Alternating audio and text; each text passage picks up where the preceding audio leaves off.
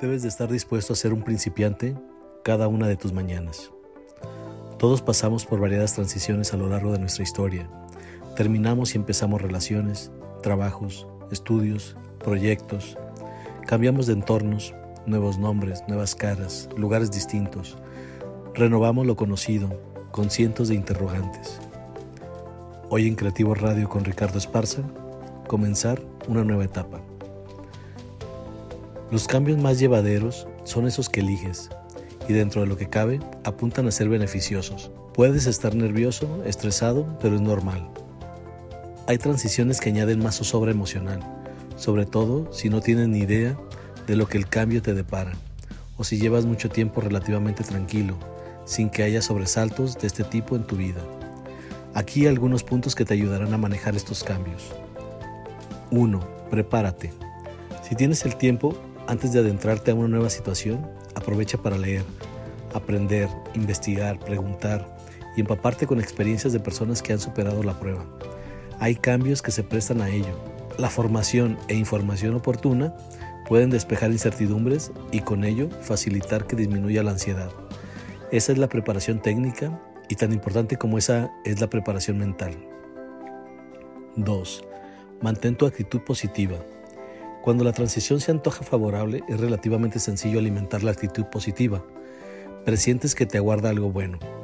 Pero hay veces en las que estás tan intimidado por el cambio que los miedos y las dudas se comen cualquier pensamiento positivo.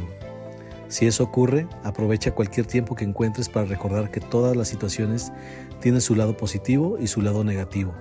Que ahora mismo no veas el lado positivo de la situación no quiere decir que no lo tenga. Quizás a medida que vayas avanzando y despejando incógnitas, lo empieces a ver. 3. Planea a corto plazo.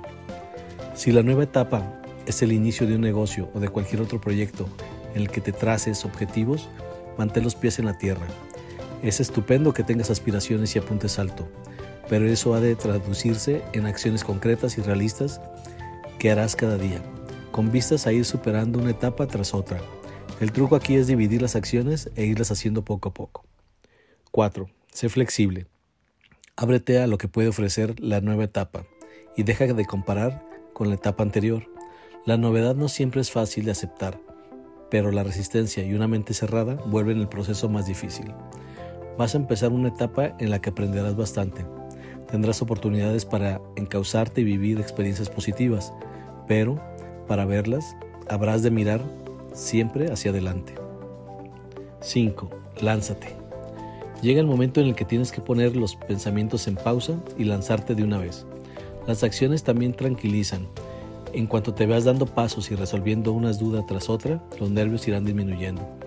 También debes de ser paciente por un tiempo hasta que tomes el control de las nuevas situaciones. Recuerda que, como todo, habrá altos y bajos.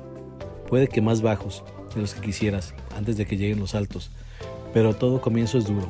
Pone a prueba tu carácter, tu valor, tu paciencia, tu capacidad para persistir y de paso te ayudan a construir esos valiosos activos. Si este es uno de los comienzos más difíciles, date permiso para equivocarte, permiso para no avanzar como tú quisieras, permiso para caer, volver a levantarte y aprender de la experiencia. Esto no es nuevo para ti, lo has hecho otras veces. Has empezado unas cuantas etapas en tu vida y aquí estás para contarlo. Utiliza todo lo que ya sabes, provete de las nuevas herramientas que consideres oportunas y adelante. El pasado ya tuvo su desenlace. Desempolva tu coraje, que te toca usarlo para escribir el futuro. Gracias por llegar hasta aquí. Compártenos tus experiencias, suscríbete y no te pierdas de nuestros estrenos semanales.